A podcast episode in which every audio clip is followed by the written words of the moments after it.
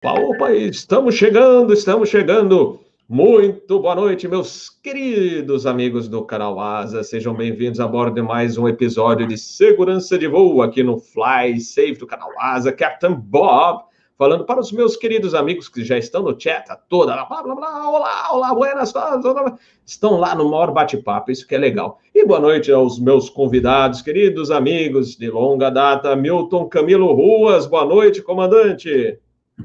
Boa noite, meu caro Robert. Mais uma vez estamos aqui no canal Asa, com muito prazer. Meu caro Eduardo, prazer também participar junto contigo. Prazer é meu. Todos os assinantes, um grande abraço. Tenho certeza que vocês vão gostar da live de hoje, abordando essa aeronave fantástica. Magnífica. Ei, saudades de ver o Concorde. Eu, Particularmente, eu não, não vi muito, porque a gente mora, morava, né? Eu agora moro no Sul, mas eu morava em São Paulo. Eu vi, acho que, umas duas, talvez duas vezes lá em Guarulhos e mais umas duas vezes no Galeão. Mas sempre era uma atração, mar, maravilhoso o avião. Com certeza. E vamos dar também as boas-vindas, aliás, para quem não conhece, o querido Ruas, o Ruas voa Boeing 737NG. E também vamos falar agora com o Eduardo Bernstein, que voa aviões da família Airbus A320, e ele é membro agora que vem, atenção, ele é membro do National Transportation Safety Board, NTSB norte-americano. Bem-vindo, meu querido amigo Bernstein. Boa noite a todos, prazer conhecer o comandante Ruas. É... Obrigado mais uma vez por ter convidado, Robert, e a todos que estão seguindo a gente no chat. Beleza. Bom, como o pessoal já está criando um costume aqui, então vamos lá, né? Vamos chamar a torre. Estamos pousando hoje, vamos pousar em Fortaleza. Ah, que aproximação legal. Bom, é sempre, não tem jeito, é sempre o mesmo lado. Pistão no 3, pistão no 3, o vento não muda lá. Se você, eu acho que são raros, eu acho que se você pegar na estatística do aeroporto, alguém que pouse no lado contrário, na 31, deve ser um OVNI, porque realmente é difícil pousar. então vamos lá chamar. É o ASA 255, se não falha a memória. Se eu errar, a gente faz outro voo depois. Mas Torre Fortaleza, muito boa noite. ASA 255, estabilizado no final, passando Fox Zulu 378. Boa noite, ASA 255, Torre Fortaleza. Prossiga para aproximação, está livre seu pouso, pistão no 3. O vento, comandante, variando de 090 graus a 110, uh, 090 graus a 110 e a intensidade do vento de 15 a 20 nós.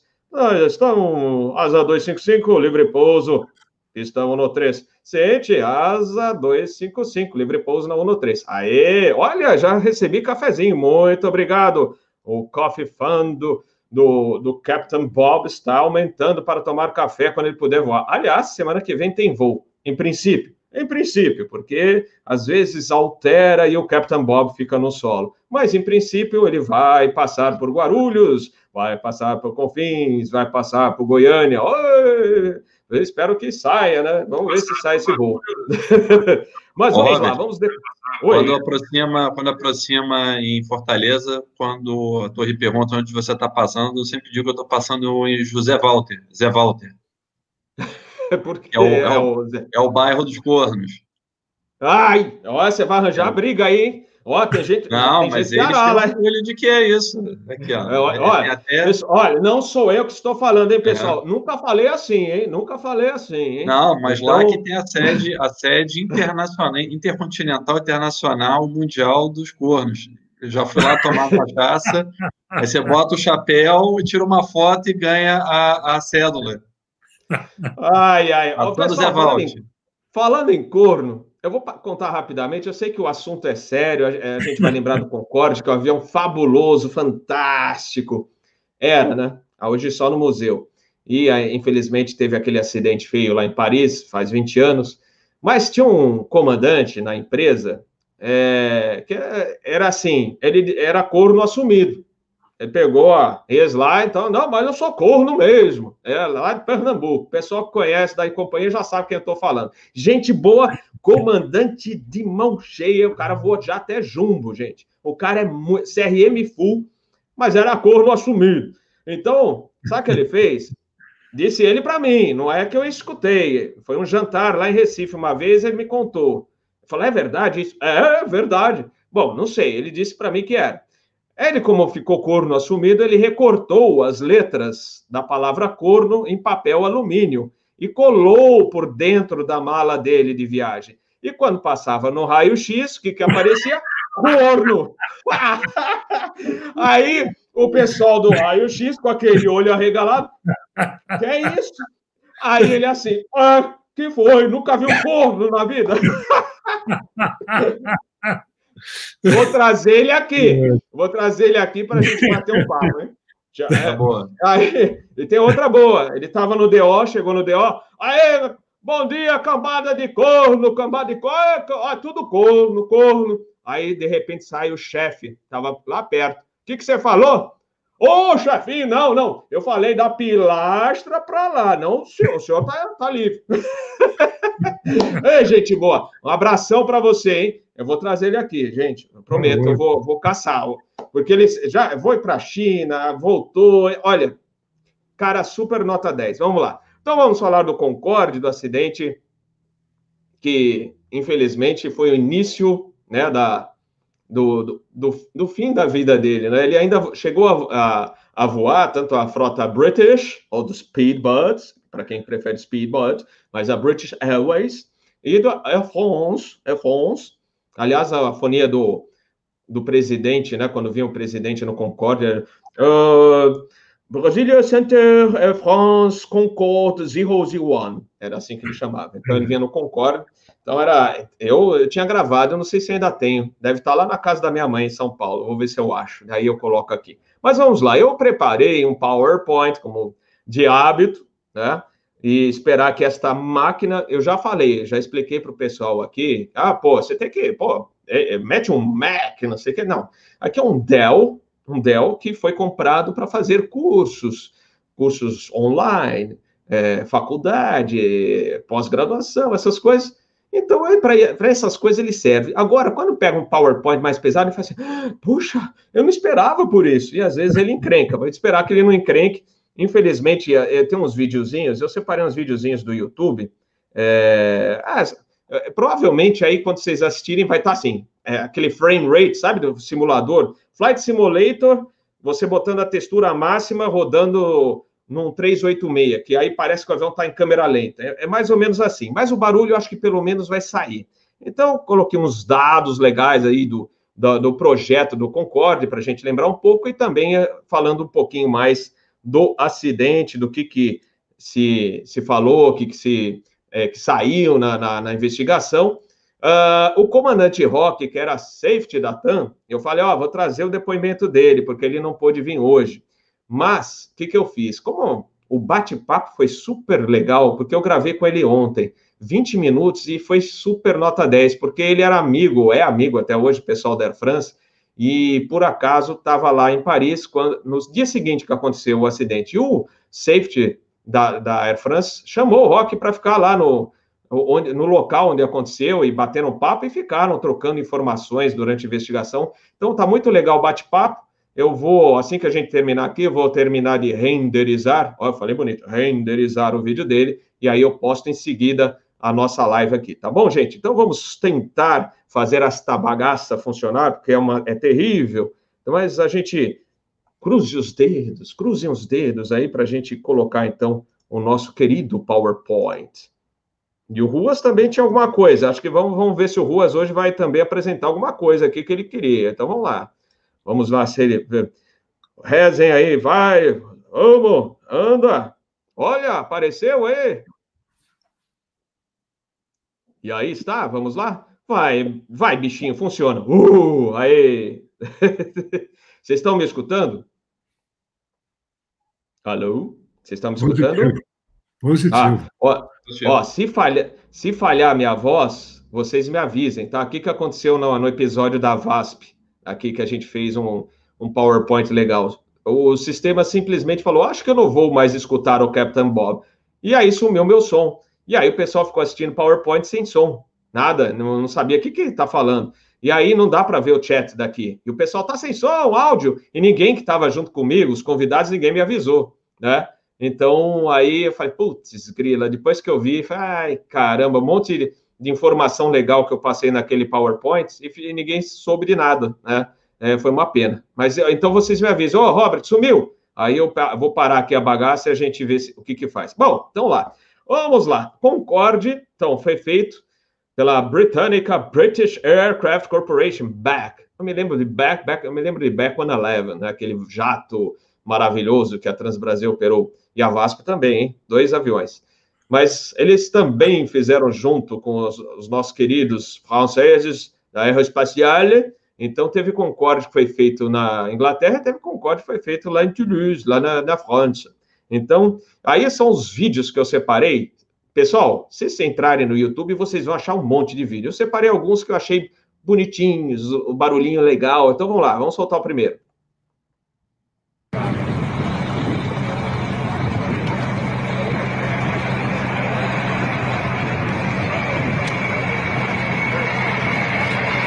Ready, John.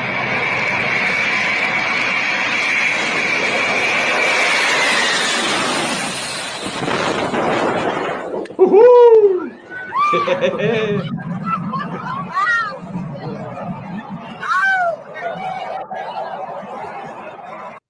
é coisa boa, hein, gente? Que barulho maravilhoso. Então tá aí, a construção do primeiro protótipo francês, se tiver um errinho de digitação, me perdoem, porque o, o Captain Bob colocou um despertador hoje às 6h15 da manhã, justamente para construir esse PowerPoint para vocês. Então, lá, o protótipo 001 começou a ser é, desenvolvido todo o projeto e dar o, o, pontapé inicial em abril de 65, gente. E vocês vão ver quando ele realmente voou. Vocês não vão acreditar, mas foi isso.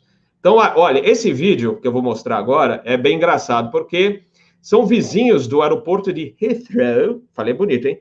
Heathrow, em Londres, e é, é, o pai com o filho dele esperando, estão esperando a decolagem do Concorde. E é sensacional quando ele passa no lado da casa deles. It's getting quite dark. I'm trying to film Concorde. Yeah, I'm trying to film Concorde. Yeah.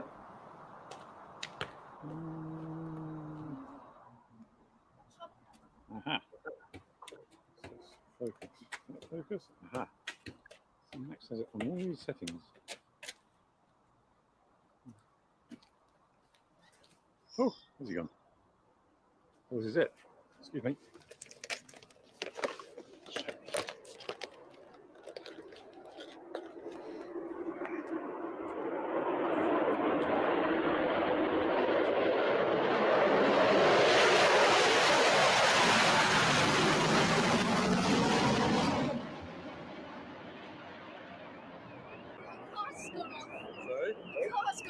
Olha, o alarme disparou, gente. é muito bom. Até o alarme disparou lá quando passou o bichinho. Olha, é sensacional. O protótipo uh, ficou pronto finalmente dia 11 de dezembro de 1967. Então vocês lembram, né? Quando começou, só em 67 ficou pronto o protótipo. E aí, mais uma filmagenzinha para a gente curtir também, uma decolagem sensacional.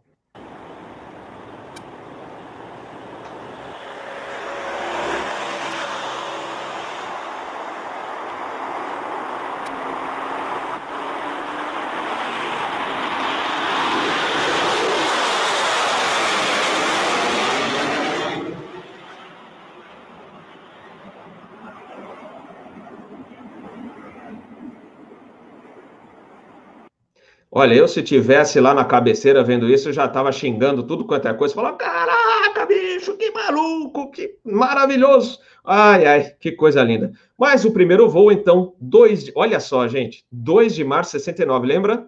É, 67 ficou pronto, e 69 é que ele realmente fez o, o, o primeiro voo, tá? E aí temos mais um videozinho, vamos ver esse aí. Opa, cabine, hein?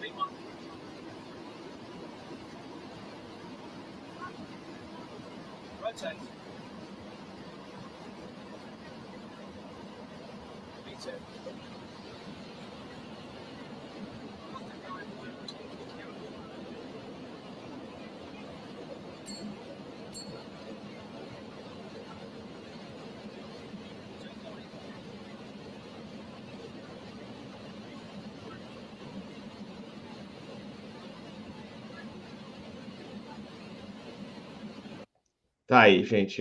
Olha que legal, hein? Mais algumas informações em 4 de novembro de 70.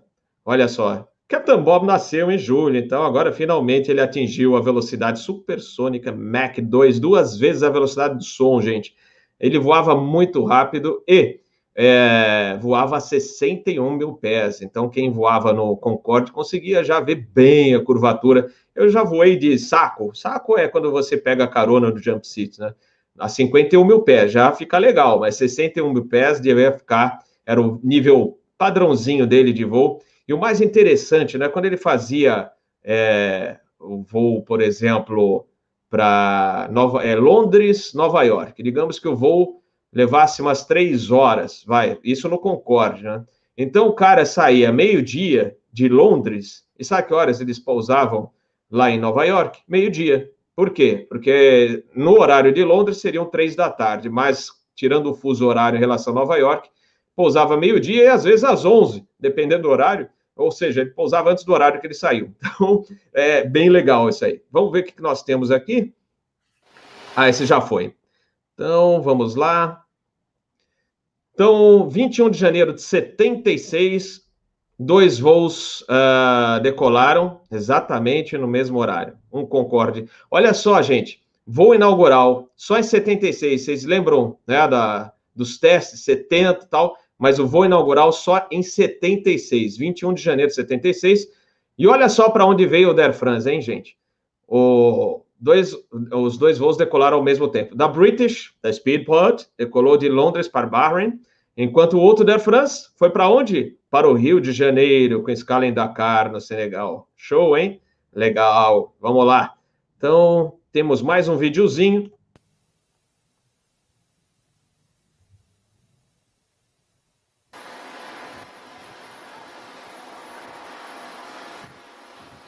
E olha só onde é que é. Foz de Iguaçu, gente. Isso aí tá no YouTube. Tá? Deve estar tá pousando aqui pela 32.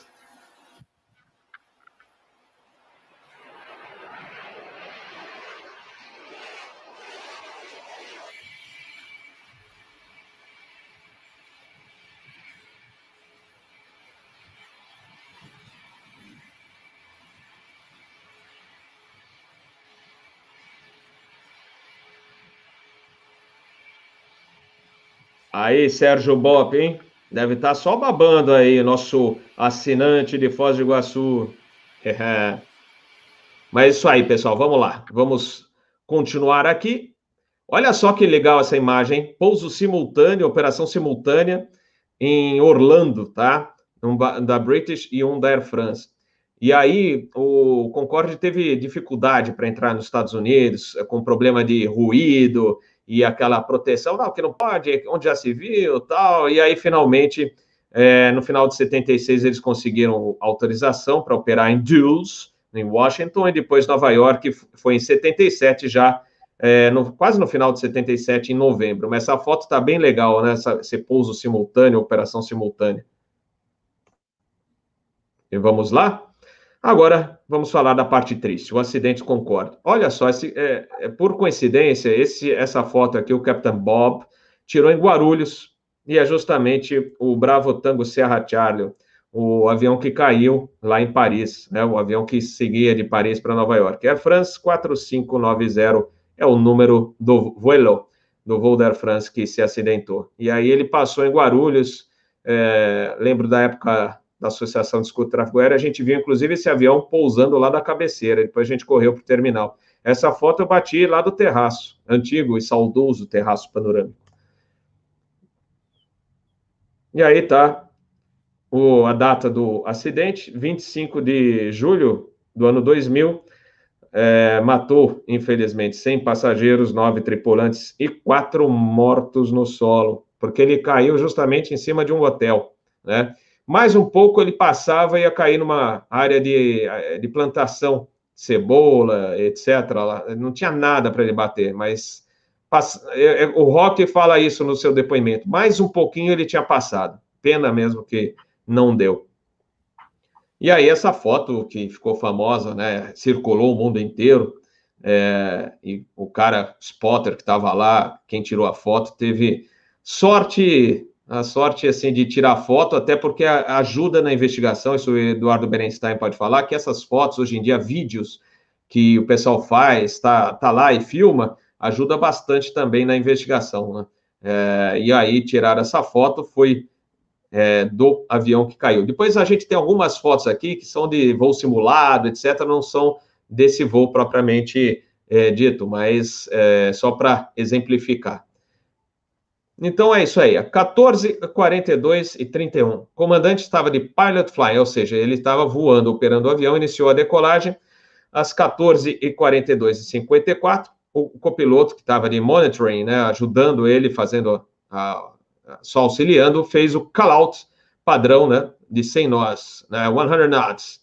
E aí depois, é, nove segundos depois, veio a V1. E em seguida veio o problema que matou todo mundo aí, que iria matar segundos depois, né? O pneu número 2, que fica no trem da esquerda, né? No, no, no jogo de trem da, da, esquerda, estourou o pneu. Por que, que ele estourou?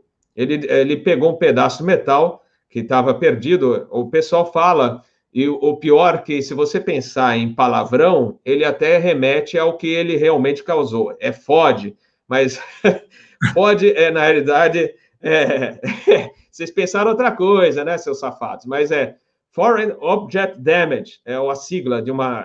É, é um, são objetos é, que não deveriam estar onde, né, que são deixados ou acabam rolando para o meio do pátio ou da pista e que causam danos, né? Então é foreign, né? Objetos estranhos de, de, externos, né? Object uh, damage, né? É, então é, justamente são os, o, as coisas, né?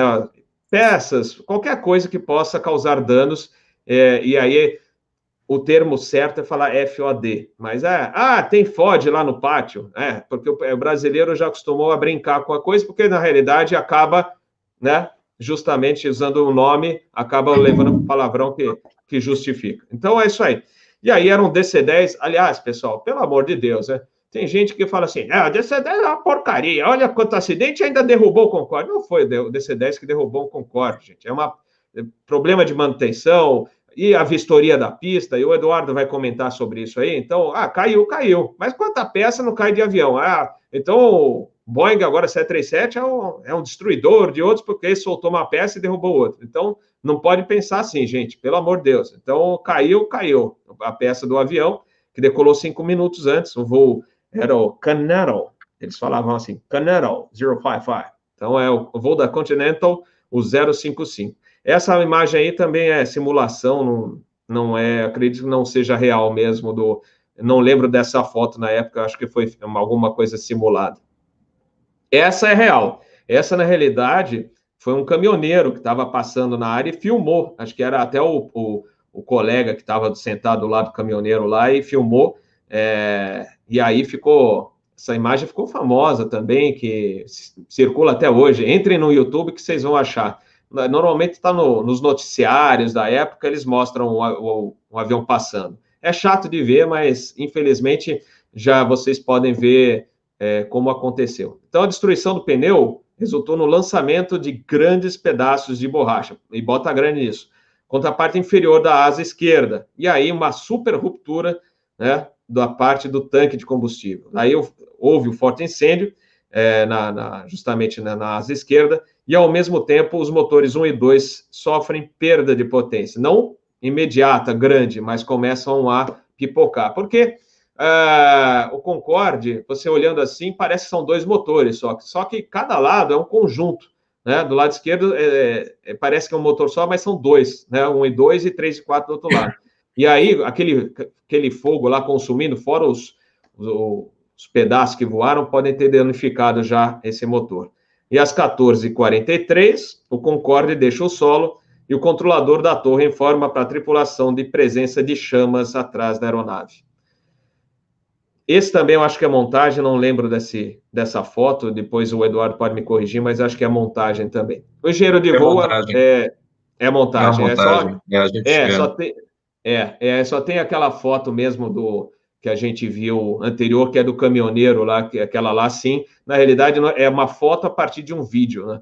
Então, foi feita a filmagem. Então, o engenheiro de voo anuncia a falha do motor 2. Na realidade, é, o Eduardo depois confirma ou não comigo, mas o Rock fala que ele fala assim, pô, os caras cortaram o engenheiro sem é, autorização já, é, aí se tiver controvérsias durante o nosso bate-papo, porque o Rock vai falar depois do depoimento, que ele conversou com o pessoal da Air France, que o engenheiro se apressou e cortou esse motor 2 sem é, a autorização do comandante. Né? Ele, não é, ele foi, correu e cortou a 200 pés, que não, não se faz nenhuma ação abaixo de 400. E aí ele teria cortado esse motor e já complicou um pouquinho mais. Mas aí o Berenstein talvez tenha outras informações. Se ele tiver outras, aí a gente depois pode fazer um bate-papo, um terceiro bate-papo, para a gente juntar. Mas o, o que o Rock pegou na época do pessoal da Air France foi isso. Alguns segundos depois, o motor 2 é cortado, então, pelo engenheiro de voo. O copiloto chama a atenção para a baixa velocidade. Deve ter falado speed, speed, né, em torno de 200 nós. É, 200 nós, para quem voa é, as aeronaves, as hélices mortais, como Airbus 737, é, é bastante, mas para o Concorde era pouco. O comandante, então, solicita o recolhimento do trem de pouso, mas, devido aos danos, ele não consegue. Isso aí complicou para caramba, porque se ele tivesse pelo menos recolhido o trem, acho que ele tinha voado um pouco mais. Mas aí o trem, além de tudo, além de Murphy desgraçada, né, é implacável, né? Então eles não conseguiram recolher o trem de pouso. Então vamos lá. E aí temos o alarme de incêndio, o motor é, toca de novo, e aí pela terceira vez, por volta de 14h43, 58, e continua até o final da gravação. Às 14h43, 56, o piloto comenta que o trem de pouso não havia recolhido e faz o alerta de novo para a velocidade. Três, imagina o comandante lá, coitado, devia estar tá suando para tentar manter o avião em voo, né? Estava complicado o negócio. E aí o Ground Proximity Warning System também começa a emitir seus alarmes. E aí, infelizmente, é a colisão com o hotel. O motor número um também perde força, a aeronave entra em curva pela esquerda, né, para a esquerda, né? E aí, finalmente, o comandante não tem mais como controlar o avião ele perde o controle, a aeronave com o hotel chamado Hotelíssimo, né? e aí matou também quatro pessoas no solo. Então, os voos, a partir do. Belíssima imagem, diga-se de passagem, essa foto aí, quem fez, nossa, tá, é uma, aquela imagem para fazer pôster, né, do Concorde. Os voos da Air France e da British Airways foram suspensos até que as aeronaves é, fossem recebessem é, as melhorias necessárias. O que, que era? Reforço, principalmente nos tanques, porque é, com aquela borracha né, naquela área dos tanques na asa, é, não suportou o impacto né, daquele, aquela borracha, né, e aí é, houve ruptura, a ruptura né, dos tanques, do, do tanque, e aí um incêndio. Então, eles reforçaram isso, e uma coisa que ficou, que sempre cobraram do pessoal que é, tinha projetado o Concorde, isso vocês vão ver também no depoimento do comandante Rock depois, é que ele, esses motores muito próximos, né, eles eram é, ligados, né, juntos, né, o 1 e o 2, o 3 e o 4, né, é, e, e, aí, se tivesse uma pane grave num, ele ia acabar afetando o outro, né, então eles fizeram uma separação, né, uma, não é que eles mudaram o aspecto do motor, mas fizeram uma proteção melhor entre um e outro lá na, nessa uhum. carcaça aí que, que eh, tem os dois, né, com, é, como é que a gente pode falar? É, abrigava os dois motores. Então é isso aí. E aí, o retorno ocorreu 7 de novembro de 2001. Vocês imaginam, né? Já era um avião antieconômico em função de, de consumo de combustível, barulhento, etc. Pouca gente viajava, ele é, normalmente transportava 100 passageiros, mas pagando uma passagem bem cara, mas não, já não era um avião viável. Isso aí, quando ele voltou, é novembro de 2001, lembrar dos atentados, né? É, então, voltou numa época ruim para a aviação, né? E aí, mais um, alguma, alguns detalhes. Esse aí. Oi. Vou falar uma coisa rápida para não esquecer. Quem ajudou a, eles a fazer essa nova parede de isolamento entre os motores foi a Boeing. Eles usaram muito, eles usaram exatamente o que o B52 usa para evitar de que um motor é, atrapalhe o outro. Ah, olha aí que legal. Essa informação. Eles usaram gente, uma, uma colmeia que eles têm, isso é do B52 desde o projeto original. Como o B52 é a mesma coisa, são dois motores um lado do outro, eles é, botaram essa proteção e diminui bastante, porque o que acaba acontecer é que se um motor tivesse vibração, pelo que fosse, ele acabava é, é, transmitindo essa vibração para o outro motor que acabava gerando stall de compressor e, e mal, mal é, é, é alimentação de combustível. Então, eles botaram exatamente a proteção que a Boeing forneceu a eles. Olha só, gente, mais uma informação. Captain Bob não sabia desse detalhe. Então, tá chegando aí para vocês. O comandante Rock também vai comentar da proteção, mas é, o Berenstein está trazendo a informação precisa aí para vocês sobre essa separação, essa proteção, né? E lembrando que em 2003, 27 de fevereiro de 2003, né, a vida do Concorde já estava difícil. E aí esse avião da, da Air France, é, em voo, decolou para Nova York eles sentiram uma, durante a ascensão para o nível de cruzeiro, uma vibração, mas não viram nada de anormal no avião e prosseguiram, né? Não viram, assim, uh, indicação, não tinha indicação nos instrumentos, nada que pudesse falar, não, vamos voltar. E aí, quando pousaram em, em Nova York, eles falaram, olha, tá faltando um pedaço aí da, da sua cauda, do seu leme. Tinha, é, eles tinham perdido um pedaço do leme durante o voo. Então, aí é, se a vida do Concorde já estava difícil, a imagem já estava borrada, infelizmente, pelo acidente do ano 2000, aí complicou mais ainda. Aí, finalmente, o último voo, né, decidiram aposentar. Tanto a British quanto, quanto a Air France aposentaram a frota. O último voo ocorreu no dia 26 de novembro de 2003, quando o jato da British Airways, aí está a matrícula, o BOAF, né, o Bravo Oscar Alpha Fox, partiu de Londres para pousar em Filton, Bristol, na Inglaterra, que é onde justamente saíram, é, foram fabricados os Concordes que saíram da, da fábrica inglesa, então ele foi para lá. Né? E aqui um resumo, vamos lá. A British Airways operou uma frota de sete aeronaves de, de produção britânica. É, aí, desculpe, tem um, um Szinho, ficou esquisito aí, mas é falha aí do PowerPoint. Em serviço comercial entre 76 e 2003, né? O, com detalhe que o Bravo Oscar Alfa Alfa e o Bravo Oscar Alfa Bravo nunca mais voaram depois do ano 2000. Aí a frota da France, olha, o Pepsi. Aliás, tem um, um outro detalhe, né? A gente. O avião que se acidentou é inacreditável, mas o Concorde que se acidentou foi aquele utilizado na gravação do aeroporto 1979, lembra desse? Aliás, era 1980, né? Aeroporto Aeroporto 80, o Concorde, uma coisa assim. Foi gravado, o filme foi gravado em 79, e aí usaram algumas imagens do Concorde, algumas cenas foram gravadas lá, e era justamente o avião que caiu é, uh, lá em Paris. Aliás, eu acho que esses filmes não davam muita sorte, né? Porque o 707 que foi gravado, que usaram para gravar o aeroporto 70, que foi o primeiro aeroporto, era o da Transbrasil que caiu em Guarulhos. Então, realmente, não dava muita sorte esses filmes aí de aeroporto, aeroporto 70 e 80, é, justamente é, os aviões acabaram caindo depois. E o, esse avião, pintura Pepsi, voou por um, um tempinho, era essa esse avião da Air France também ostentou essa pintura por um, uns tempos e ficou bastante interessante. Eu achei é, combinou com, a, a, com o avião essa pintura da, da Pepsi. Então, a Air France operou uma frota de sete aeronaves de produção francesa entre 76 e 2003. A Air France perdeu dois Concordes, uma aeronave no acidente no ano 2000 e outra foi desativada, como se fala aí maldosa, maldosamente, canibalizada, né? Ela, devido ao excesso de requisitos exigidos para a revitalização, ou seja, não dava mais, tava, ia ser muito caro, e aí preferiram usar o avião para suprir peças para os outros aviões da frota. É isso aí, fica então a saudade né, do, do Concorde, só para ver mais uma cenazinha bonita dele, tá aqui. Calma que já vem.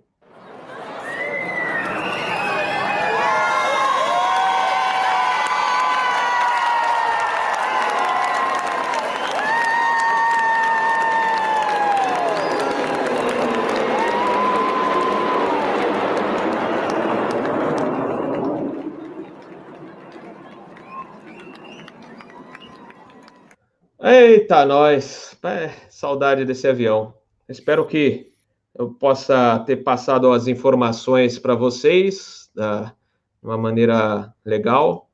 É, deixa eu tirar aqui já o. Eu vou passar então uh, para o Ruas e depois a gente vai com o Berenstein, que o Ruas também queria apresentar alguma coisa. Vamos tentar, ou Ruas? Vamos, vamos tentar. Em primeiro lugar, parabéns aí pela tua apresentação, fantástica. Fico até Obrigado inibido aqui para minha apresentação. Não, imagina. Nem se eu vou conseguir colocar ela no ar. Vamos tentar aqui. Vamos tentar, Mas, senão. Vamos ver, share screen. Vamos ver se eu acho aqui. É eu tenho a minha, eu não sei se é. Acho que é a minha que está aqui. Eu, eu, vou tirar a minha aqui e aí você tenta de novo. Vamos lá. Peraí. Aqui. Vamos lá, vamos lá.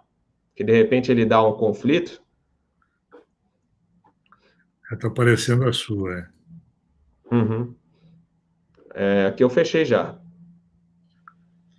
Você tem que clicar em cima da imagem, que somos nós, e aí o Robert vai conseguir te autorizar. Opa. Então vamos ver aqui. Aqui.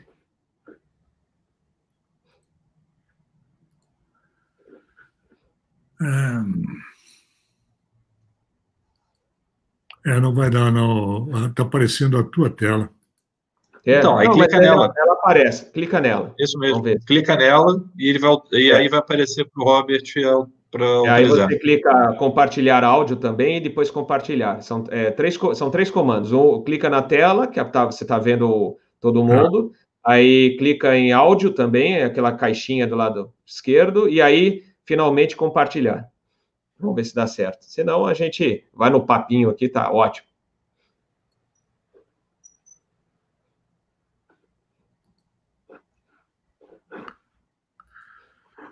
Well, well, well, tá difícil aqui. Eu acho que vai ter que ficar para uma próxima oportunidade. Ah. Opa, apareceu? Vamos ver.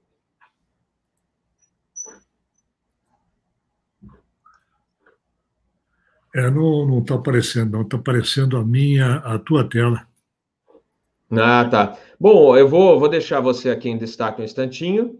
E eu queria que você, é, Ruas, então, é, não está aparecendo, mas você podia passar para a gente a parte da ficha técnica, se quiser ler também, o que você já tem aí, para o pessoal ter uma ideia do que, que era o Concorde.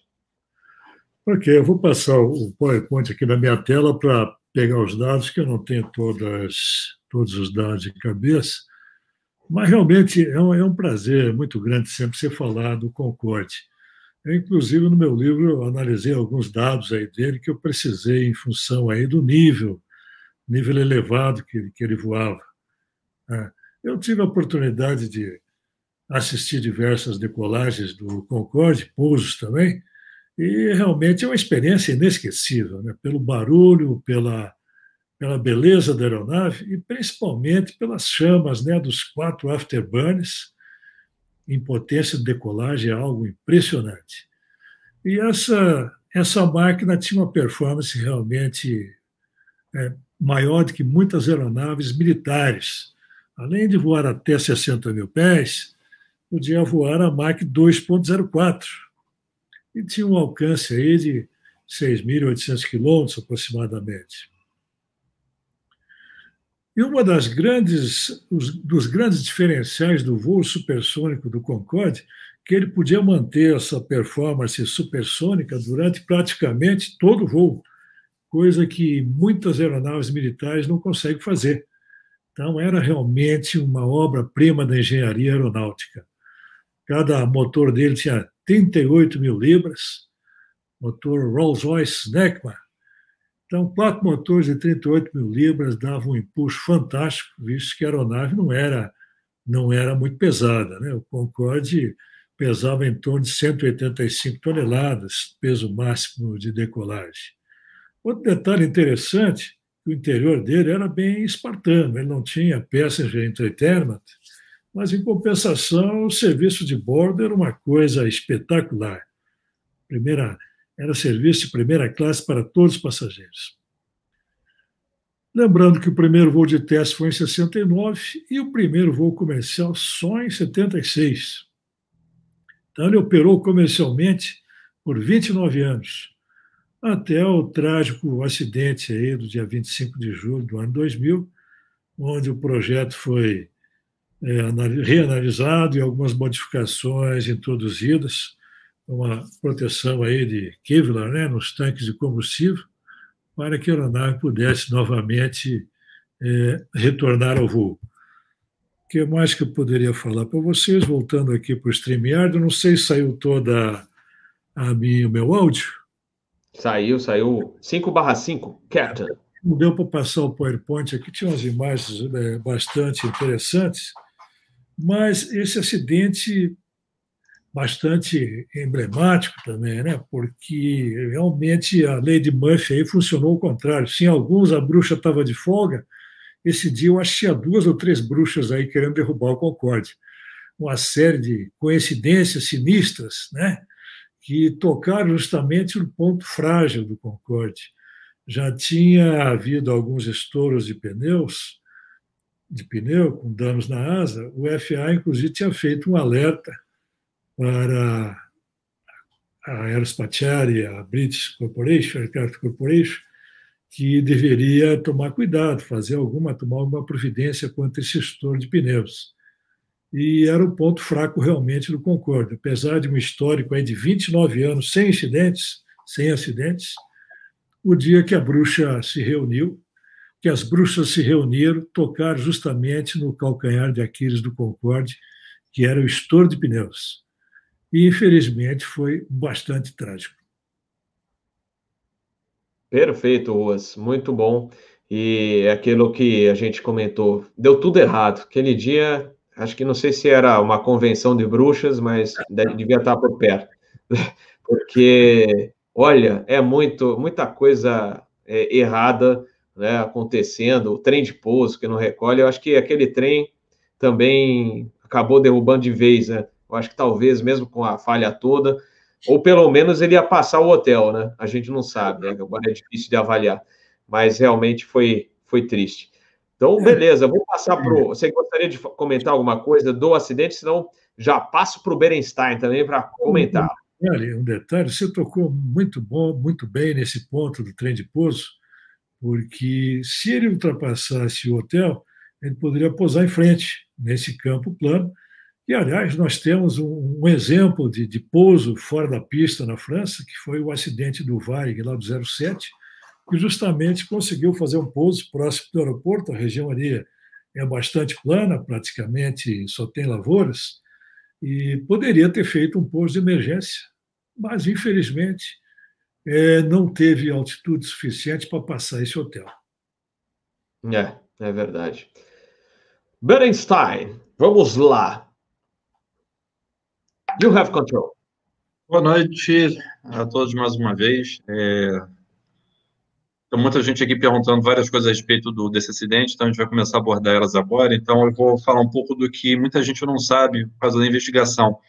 É... eu não sei se todo mundo sabe, em novembro de 1981, como o Voz falou, a TSB, junto com a FA, faz, um, faz um, uma carta é, bem séria informando o BA sobre os crescentes incidentes ocorridos com o Concorde, e todos eles acontecidos nos Estados Unidos.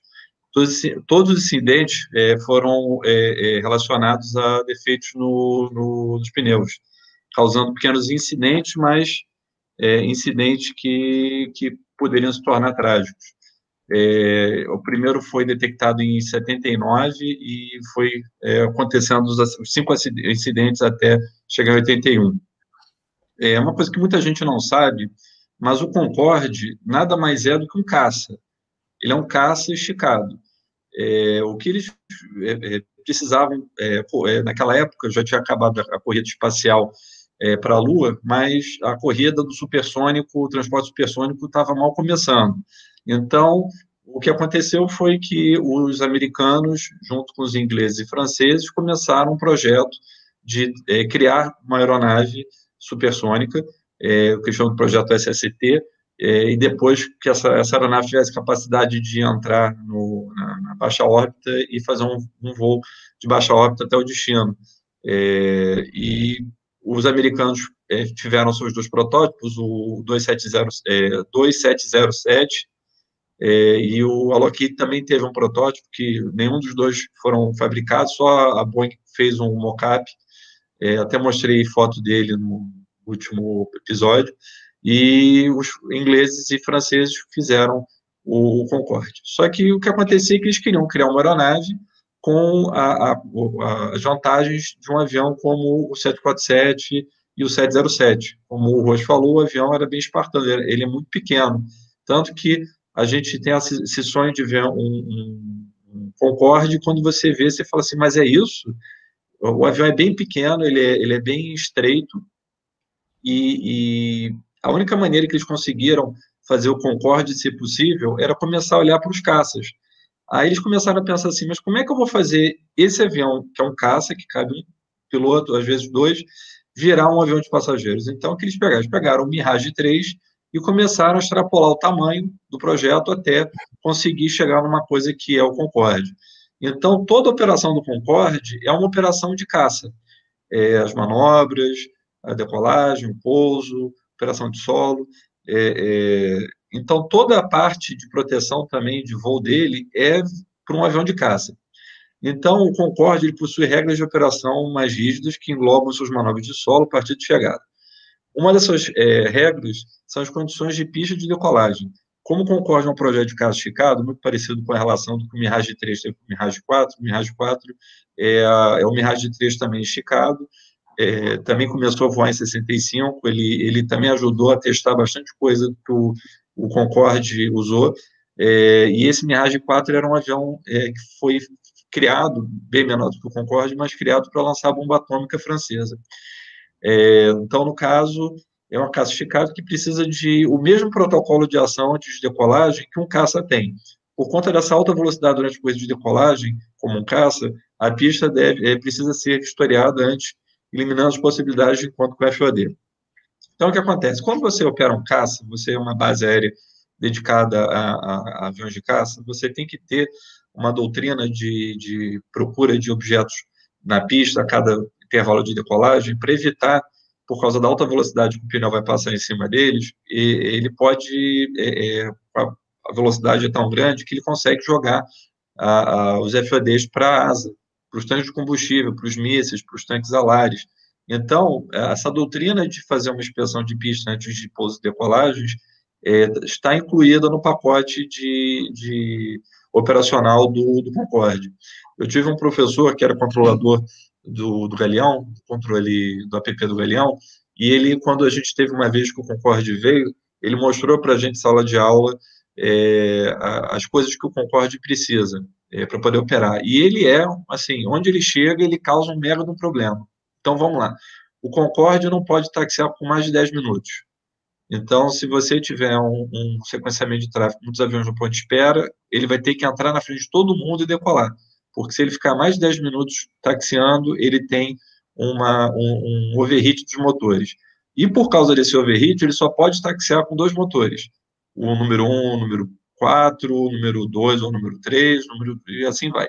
Mas os dois no mesmo casulo não podem estar acionados juntos, porque senão é, eles superaquecem. E se tiver com um só, superaquece também se levar mais de 10 minutos. Então ele vai, vai taxiando, Se ele vai ter um tempo de espera maior de 5 minutos, o controlador avisa e aí ele é, retarda o acionamento dos outros motores, mas quando dá 10 minutos, se não decolou, ele vai ter que começar a ter problema de superaquecimento. É, a outra coisa é a inspeção de pista.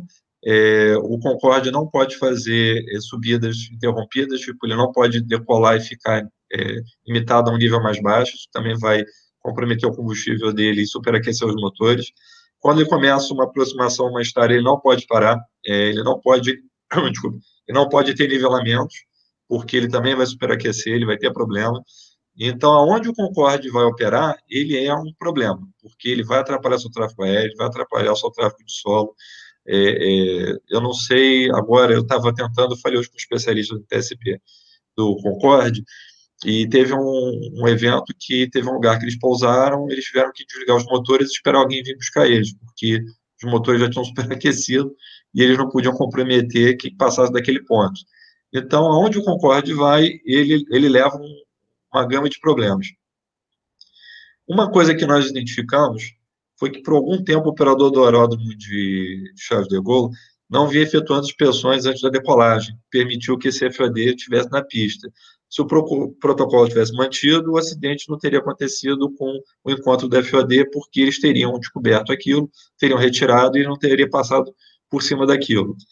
É, o operador de, de Charles de Gaulle substituiu a checagem de pista, que foi a resposta que eles nos deram, com o uso de câmeras para monitorarem a, a, pista em uso. As câmeras que eles usavam não tinham a definição é, suficiente para fazer a substituição da inspeção de pista. Para quem está nos ouvindo e é, não sabe o que, é uma inspeção de pista, é, você tem horas do dia para os aviões normais que eles param as operações eles põem um carro da, do operador é, alguns com é, um, um, imã gigante na frente e atrás para puxar é, pedaços de aeronave que estão ficado para trás, parafusos, etc. e tal, ou às vezes apenas visual mesmo, o carro entra na pista e vai checando para ver se não encontra nenhum pedaço de aeronave caído. Isso é feito todos os dias, geralmente são três a quatro por dia, ou por solicitação é, de alguma aeronave que tenha visto alguma coisa e diz, olha, eu acho que eu estou vendo uma coisa ali, era bom vocês darem uma investigada. Então, se esse procedimento tivesse sido mantido, ou as câmeras tivessem uma resolução suficiente para identificar é, esses objetos, é, talvez esse acidente não teria acontecido. É, 91. É por isso que eu falo, ah, a culpa, faço culpar o DC-10, que é a Continental, que não sei o quê, mas olha só, gente, se a administradora, a pessoa, as autoridades responsáveis pelo é, aeroporto tivessem feito o que tá, estava previsto, que é fazer a vistoria correta, da, não teria acontecido. Provavelmente, a gente não sabe, mas provavelmente, provavelmente é, não teria acontecido o acidente. É, o que acontece com a, com a, operadora foi que ela teve uma troca de três, teve três trocas é, de, é, de corpo diretivo. E durante essas trocas, o que aconteceu foi o seguinte: a, a, a primeira, quando teve a primeira troca, e eles estavam vendo que fazer a inspeção de pista está se tornando uma coisa muito expediosa de grana e tempo, eles resolveram substituir por, por câmeras, é, que não tinham a definição correta e, infelizmente, ninguém chocou isso. E aí, quando trocou para a primeira troca, a pessoa que recebeu o, o, sistema operacional do que tinha que ser feito o Concorde recebeu daquela maneira e nunca pensou, será que isso realmente está certo? e não teve uma vistoria a respeito disso.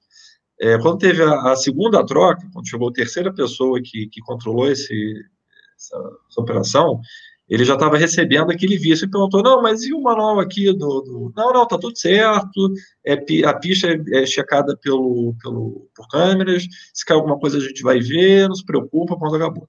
Então se perpetuou um erro, esse erro continuou, é, esse queijo suíço ficou aliado por muito tempo, e, e não, não teve uma troca. Aí o que aconteceu? Em 91, a Budia é, cria um novo teste de impacto em Acron. É, eu já eu tive lá e eu vi isso. Eu vi, eu voava o dirigível da e eu tive a chance de conhecer a, a, fábrica. E esse teste, ele mostra, eles pegam um, um trem de pouso, tamanho real de todas as aeronaves que operam com os pneus deles, é, e eles é, içam isso a mais ou menos 4 a 5 metros de altura e deixam ele cair imitando um pouso duro em cima de uma esteira, como se fosse uma esteira de, de, de correr, é, dessa esteira que a gente se exercita, só que imitando o asfalto e girando. E aí eles vêm, jogam aquilo e aplicam é, peso, jogam água, botam gelo. O que vocês imaginarem, eles, eles, eles fazem com isso. E aí eles começaram a notar que para a rotação que os pneus do, do, do Concorde giravam, é, e quando estourava, é, os, os, pedaços que saíam do pneu eram lançados para cima, eram capazes de perfurar a, a, os tanques, a undercarriage. E depois é, a Goodyear chamou o laboratório de impacto e testes do FAA e eles fizeram uma circular informando os fabricantes do, do, do Concorde sobre esses novos resultados, porque até aquela data a, o teste ele era feito, mas não era feito em tamanho real. Então, em 91, a gente consegue começar a fazer os testes de tamanho real de, de impacto, o que, que acontece com o pneu quando a gente dá um pouso duro e o que acontece quando ele destrói e, e os pedaços são jogados para todos os lados. Então, é, é, eles informam de novo que é, a Goodyear nunca fabricou os pneus do Concorde, quem fabricava era Michelin, é, porque era francesa, e acho que depois teve uma, teve uma, acho que a, a Bridgestone forneceu alguns, mas foi por um curto período de tempo, mas a Goodyear falou, olha, é, eu faço pneu, você faz pneu, só que eu tenho um teste você não tem. Se vocês quiserem vir aqui, podem usar minha máquina. E aí acabou que isso não aconteceu, mas eles sabiam que os pneus da, da, da do Concorde, porque eles estavam fabricando pneus também para a Força Aérea Americana, são bem parecidos, é, falou, olha, isso aqui o Concorde não vai aguentar. Ele, ele é um projeto de um caça, só que por questões é, de economia, porque um avião ele tem que ser é, econômico para voo, é, eles é, não tinham as proteções do que um avião como o B-1 tem, como o Mirage 4 tinha, para esse tipo de coisa. Então, é, é, é muito fácil para o piloto militar ter um assento ejetável, mas você não tem assento ejetável para 100 pessoas a bordo. Então, é, é, isso foi uma coisa que a gente descobriu, a gente bateu muito essa tecla. A operação do Concorde nos Estados Unidos, as inspeções de pistas nunca terminaram, nunca foi substituído por câmeras. É, mantivemos o protocolo lá é, do jeito que foi entregue quando esse avião foi produzido, e infelizmente isso foi uma coisa que foi negligenciada que acabou gerando esse problema.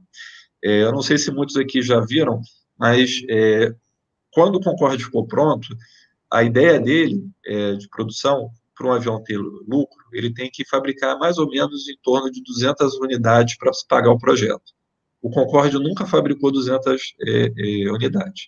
A ideia do Concorde, para depois, era que ele fosse transformado, seria a parte 2 do projeto, é, transformado num bombardeiro estratégico para lançamento de bombas e bombas nucleares. Se você chegar e tirar a parte dos passageiros e colocar ali bombas, e você voa Mach 2, 2 ponto quanto for, você consegue entregar essas bombas no território inimigo, escapar da defesa aérea é, é, muito bem. Então, a ideia é, de transformar o Concorde no bombardeiro sempre foi uma ideia que vem do início. É, isso ajudaria a pagar o projeto, faria com que o avião estivesse voando até hoje. É, algumas pessoas podem é, ver na internet o XB-70, o Valkyrie, ele é exatamente o que o Concorde teria sido, mas uma versão europeia ele seria um, um bombardeiro, ele, o, o, projeto B, né, seria um militarizado do, do Concorde, ele teria a ponta, as, as extremidades da asa fariam isso, para criar um efeito de compressibilidade do ar embaixo, para fazer com que ele andasse mais rápido. E o XB-70 acabou se envolvendo num acidente, que um avião que estava seguindo eles para fazer da, dessas asas funcionando, acabou se chocando com eles e o projeto não andou para frente mas é, é, se você vê o XB70, ele é do nariz para trás, desculpa, da cabine para trás o Concorde, com esse implemento das asas, e para frente o Tupolege, que tinha os canards em cima da, da cabine. Então, o Concorde era um caça, é, que ia ser um caça-bombardeiro no final, que acabou tendo um problema de, de da sua, do, seu, do seu projeto é, exigir vários é, é, pormenores que fossem seguidos, vários protocolos que acabou gerando problemas para os operadores dos aeroportos, porque toda vez onde ele chegava era um, era um suplício, porque é, é tudo para ele era especial. E hoje a gente sabe que se você chegar é, é, no aeroporto, principalmente esses internacionais de alta, alta demanda de, de, de voos, e você ter que ser a prioridade, você causa um problema assim que não tem tamanho para eles. Pergunta, Jovem, hoje. Perfeito. Não, eu estou vendo os comentários aqui, o Sérgio Bop, nosso amigo de Foz, o prefeito de, de Itaipu, é, ele fala, tá lembrando aquela cena do, do Concorde que a gente colocou em Foz do Iguaçu, ele falou, olha, é o mesmo avião que caiu. É, e, a, e ele falou do ano 88, provavelmente é o mesmo que estava em Guarulhos, porque ele deve ter, de repente, saído de Guarulhos, foi para Foz, voltou. É, foi nessa época que o pessoal frequentava o terraço do aeroporto, então provavelmente foi a mesma viagem que ele fez e acabou indo para Foz do Iguaçu. É, comentário do Konkordsky, que é o, justamente Tupolev. Tupolev, é, 144.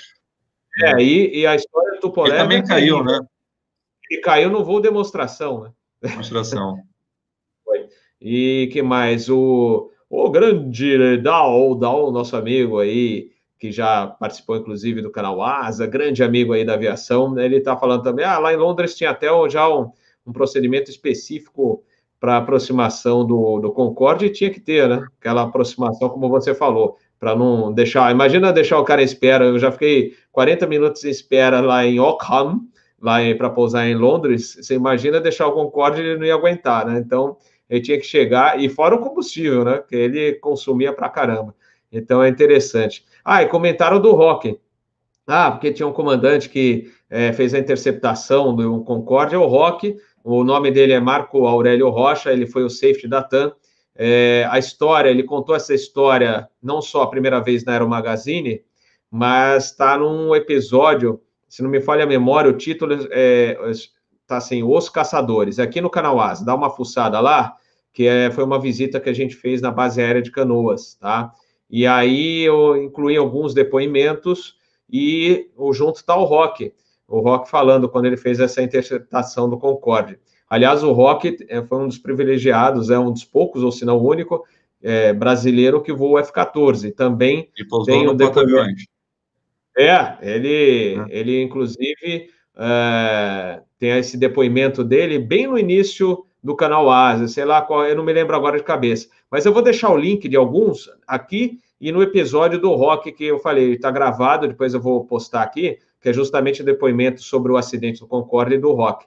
Então o pessoal mencionou isso, tá?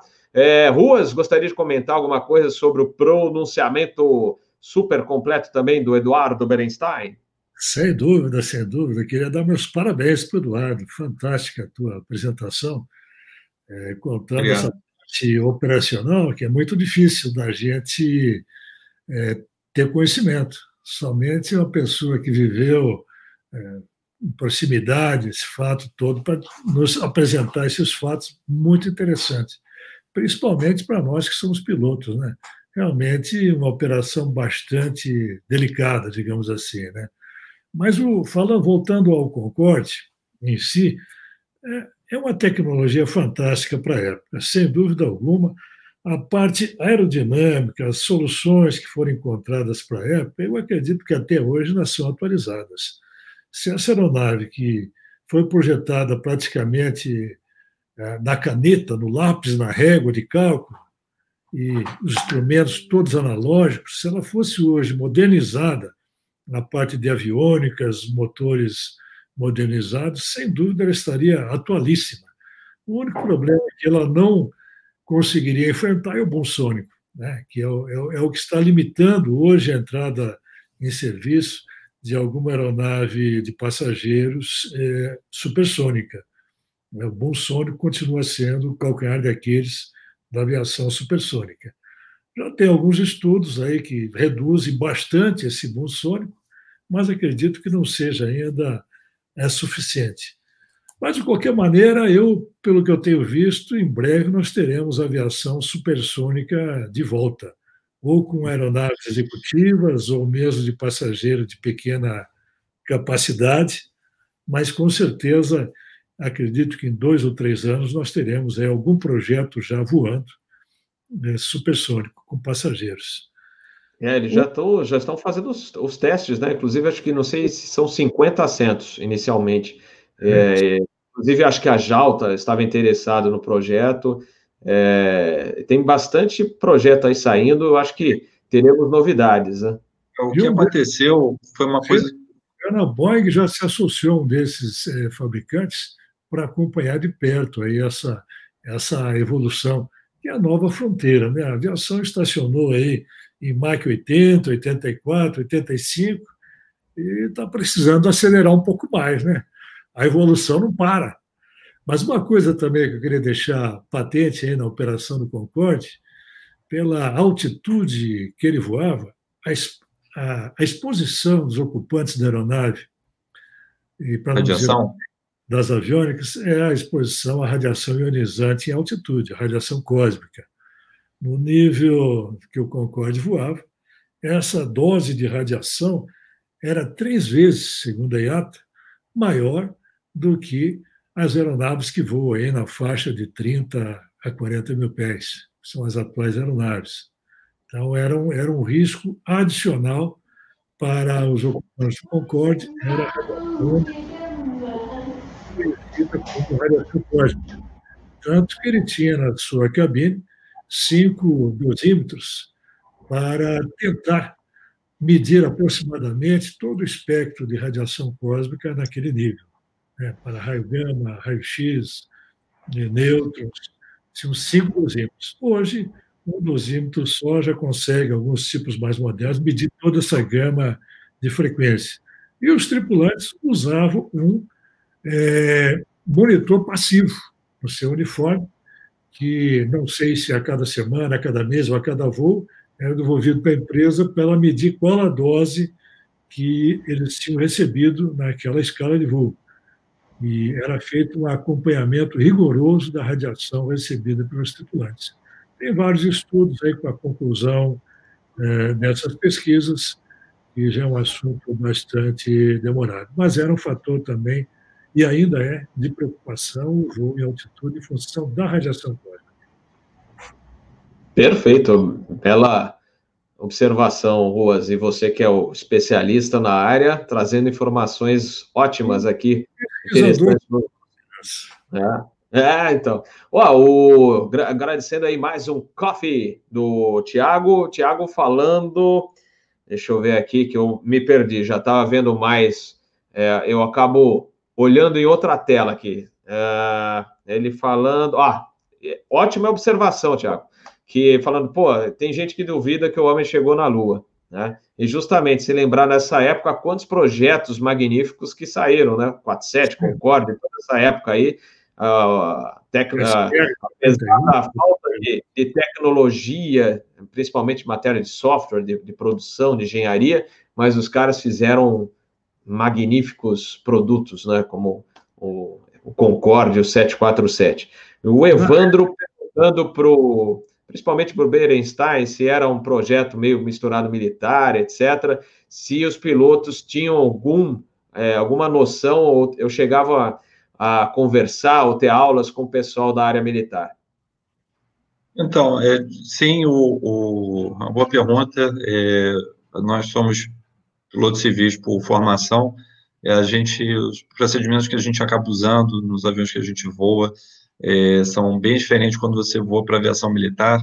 Você acaba é, é, entendendo que você tem um processo maior do que apenas é, fazer seu checklist, você é dependente também de outros procedimentos que são feitos fora da aeronave e você tem que confiar nas pessoas que estão fazendo isso.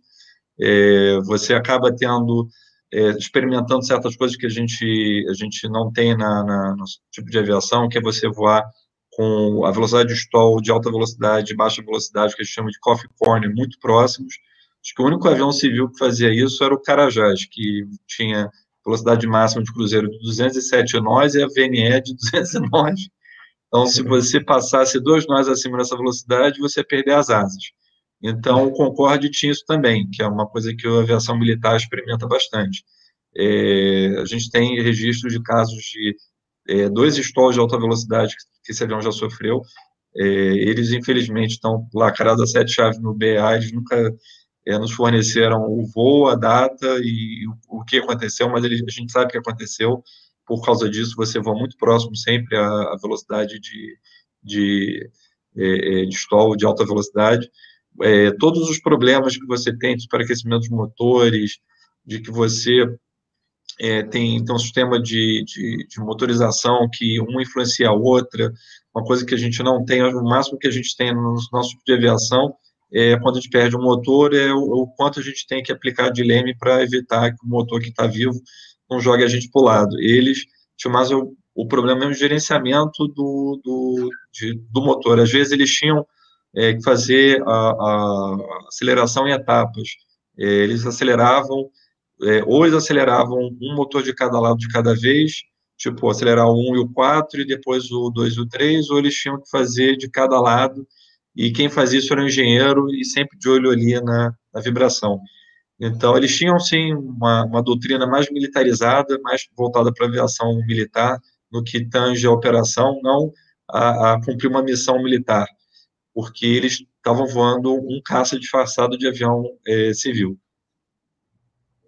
Perfeito, perfeito. Eu lembro de um vídeo, gente, que era super legal. Felizmente era VHS, eu não sei que fim levou. Eu queria até passar para DVD, nem sei se ainda existe. Era antigo, mas já era British, não me lembro se era British Airways, pintura nova já, mas era toda a missão do Concorde da British para se apresentar em Oshkosh. Então estava desde a saída a Londres, no cockpit gravado, e eles explicando todo o funcionamento da, do Concorde, é muito interessante, eu queria passar isso para vocês, vou procurar, vou ver ainda se eu acho isso, e depois todo o procedimento de, de chegar em Oshkosh, que é muito legal, ele realmente era um dos reis lá, né?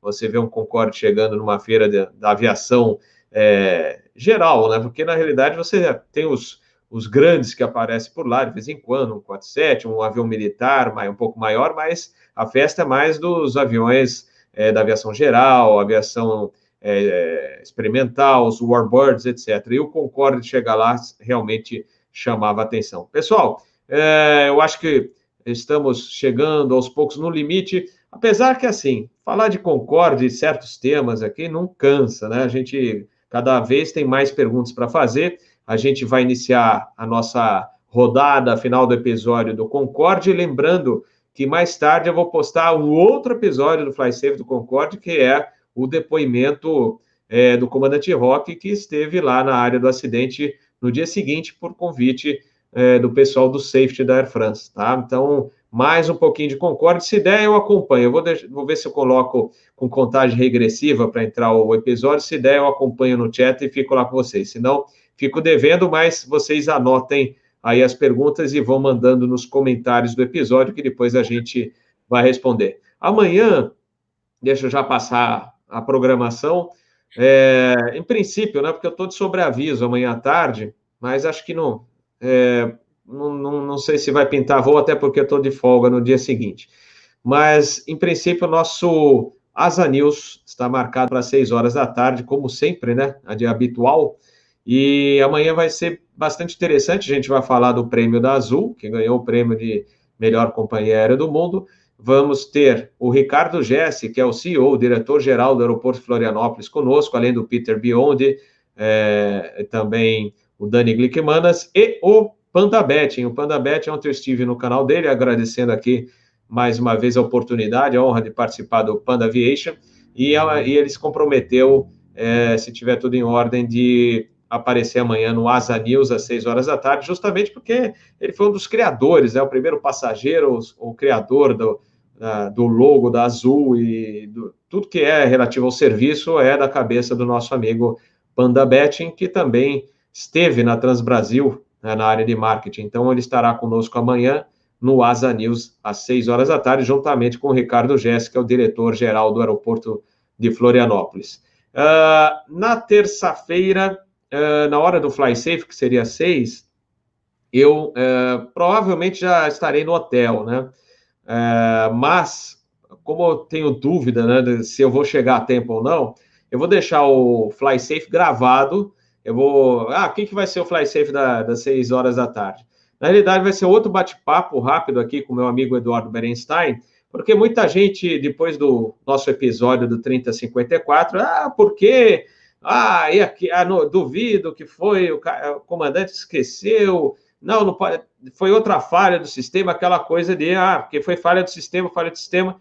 E aí o Eduardo, que está aqui conosco, vai falar todos os, vai falar sobre os testes que foram feitos e nada, em princípio, nada foi encontrado. E vocês, ele vai passar isso em detalhes para vocês. Eu vou falar agora porque o episódio do Concorde, não vou falar do, do 3054, mas vai dar mais detalhes a vocês que são justamente os questionamentos que sempre faz. Ah, imagina, o cara foi deixar. Então, é aquilo.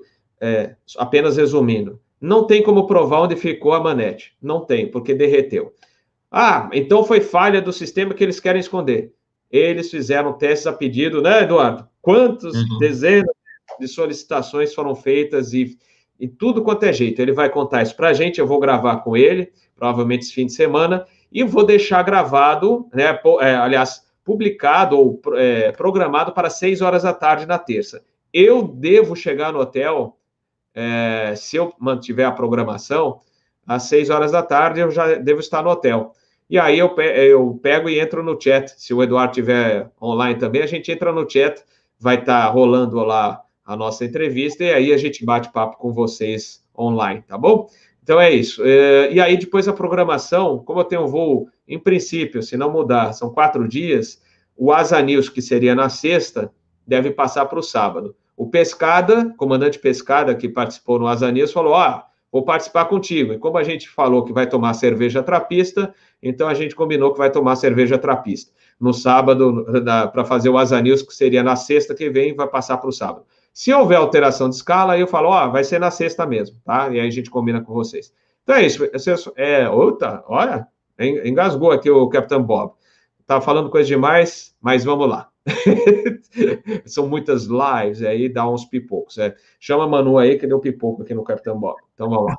Então vamos lá. vamos fazer a rodada final. E começando pelo Eduardo Berenstein, suas considerações finais. Lembrando, gente, depois da, da live que é, vocês estão assistindo aqui, é, eu vou postar, eu tenho que renderizar o vídeo. Renderizar e preparar o vídeo que eu fiz no, na edição, tem que passar para ele é, ajustá-lo para ser publicado no YouTube. Só que ele está levando uma hora. É, um, é, uma gravação de 20 minutos, ele leva uma hora. Então, dê um tempinho que depois eu já vou soltar o vídeo da, do bate-papo com o comandante Rock, tá legal? E lembrando também que não se esqueça, deixar like, like, like.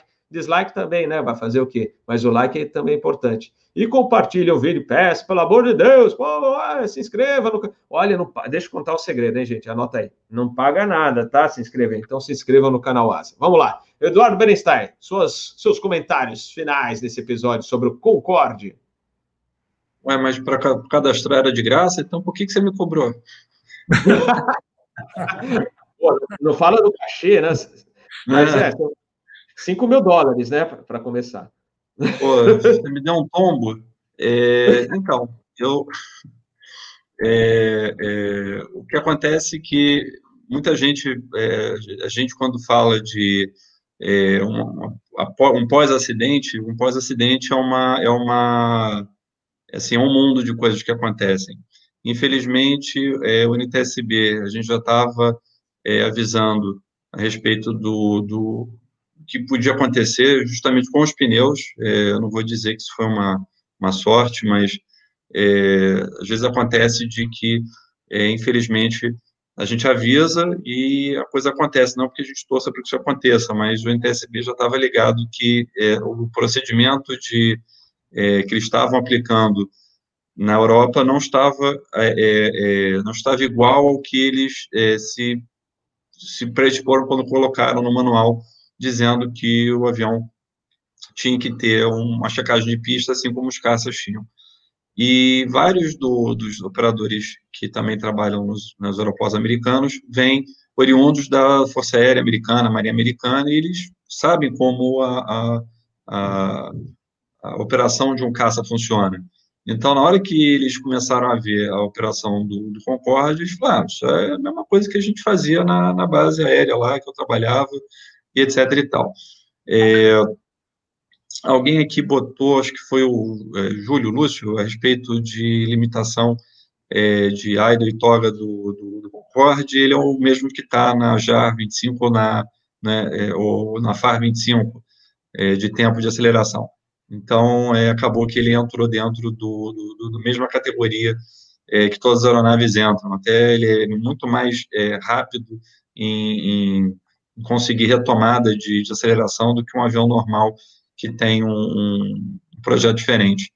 É, quando aconteceu o acidente, várias pessoas, é, é, vários é, fabricantes foram muito solidários com, com, os fabricantes do Concorde em fornecer soluções para consertar vários grandes problemas que o Concorde tinha. Como eu mencionei, do B-52, eles é, foram muito solícitos em mostrar toda a parte de tecnologia que eles tinham desenvolvido para botar esses motores em casulo e resolver o problema. Eles tiveram até que fazer uma, uma versão é, diferente por causa do tamanho né, do motor do, do Concorde, mas isso foi, foi implementado e eles foram muito é, foram muito felizes de ter recebido uma ajuda de uma empresa que nessa hora é, é, é, não é concorrente, ela quer que vê que o colega consiga manter essa aeronave maravilhosa voando. É, o Concorde, no final, quando ele parou, a NASA tentou comprar um, acho que é muito, é, não, não todo mundo sabe disso, mas a NASA tentou comprar um deles para transformar em laboratório, para fazer voos sub, sub é, estratosféricos para poder fazer desenvolvimento de algumas tecnologias que eles tinham interesse, mas no final os aviões é, foram realmente aposentados. E acho que a última também do Concorde, mais recente, foi uma empresa árabe que queria comprar para reativá-los, né? Acho que queriam comprar todos. Eles queriam pegar até os que estavam já em, colocados em pedestais aí, como um museu, para recuperar para a condição de voo. Inclusive aquele de Nova York, que está do lado do Intrepid. Hum. É, seria um sonho, né? Foi a Emirates ou foi, ou foi a Qatar, foi uma das duas. Eles, eles queriam é, ter o avião de volta para voo, é, uma motorização já diferente, melhor. É, uma coisa que eu ia até comentar, é, eu acho que o nosso voo, não sei se hipersônico, mas o subsônico, acho que a gente vai estar próximo de novo, porque quando a, a Airbus veio com a ideia do Airbus 380, a Boeing tinha a ideia do Sonic Cruiser, que é um avião que vai alcançar a Mach 93 ou 94 em cruzeiro, fazendo que a gente ganhe um pouco aí mais de velocidade em voo, e eles decidiram ser subsônico por causa das questões de quebra de barreira, é, problemas de países que não aceitam.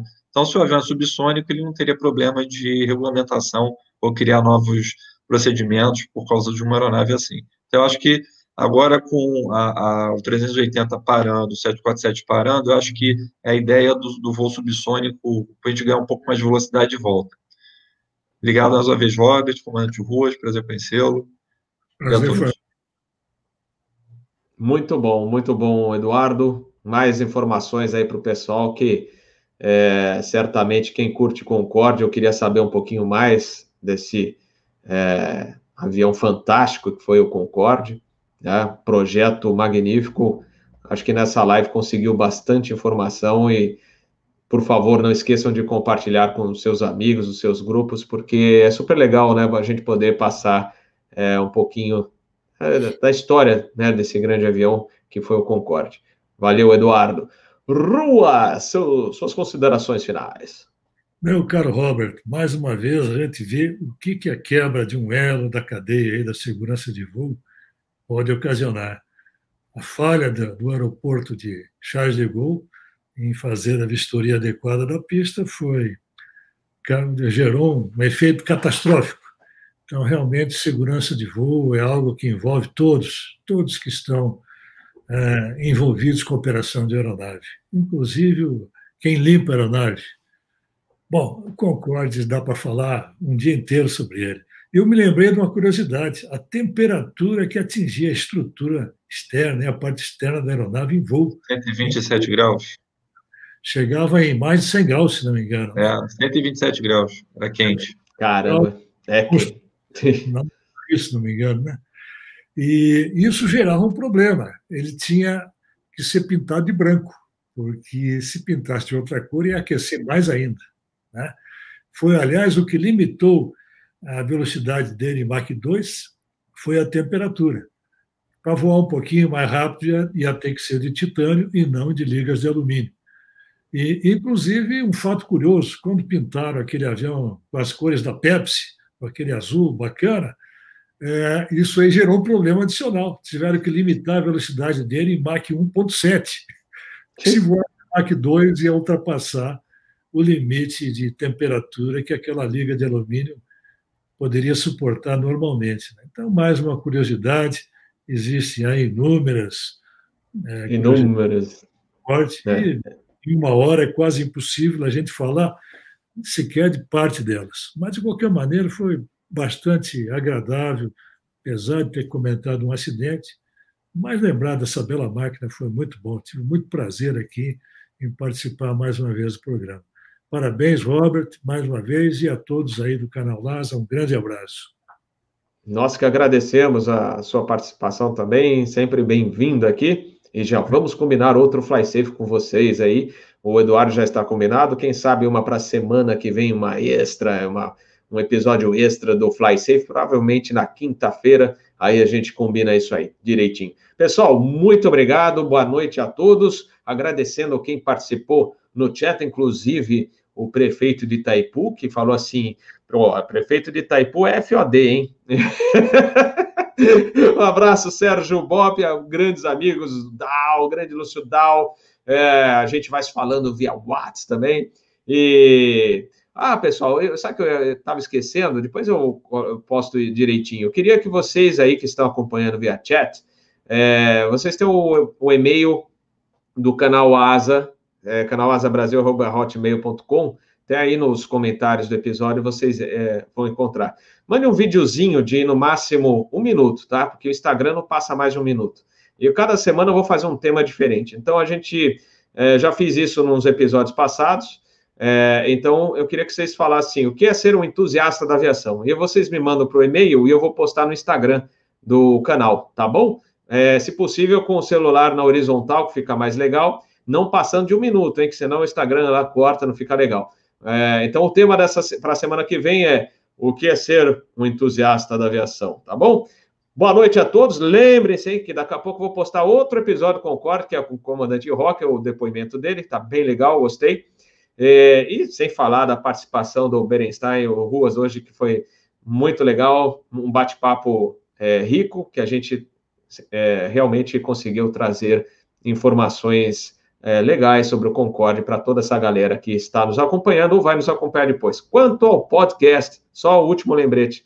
É, não sei se é o YouTube, o YouTube está meio devagar esses dias. Semana passada já estava. Então, eu não consegui passar ainda o episódio do Aloha para o podcast, que ele estava ainda pensando, sabe? O YouTube estava pensando e aí eu não consigo é, baixar de uma vez. Então, eu vou dar uma checada hoje para ver como é que está e esse aqui também, se der, já passo hoje, senão uma hora vai chegar, tá bom?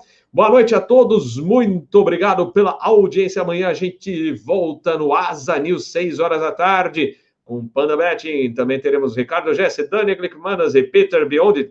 Talvez, quem sabe, o Ivan Carvalho, que não conseguiu participar hoje por causa do trânsito, mas quem sabe amanhã ele vai dar um alô para nós. Um grande abraço a todos e valeu!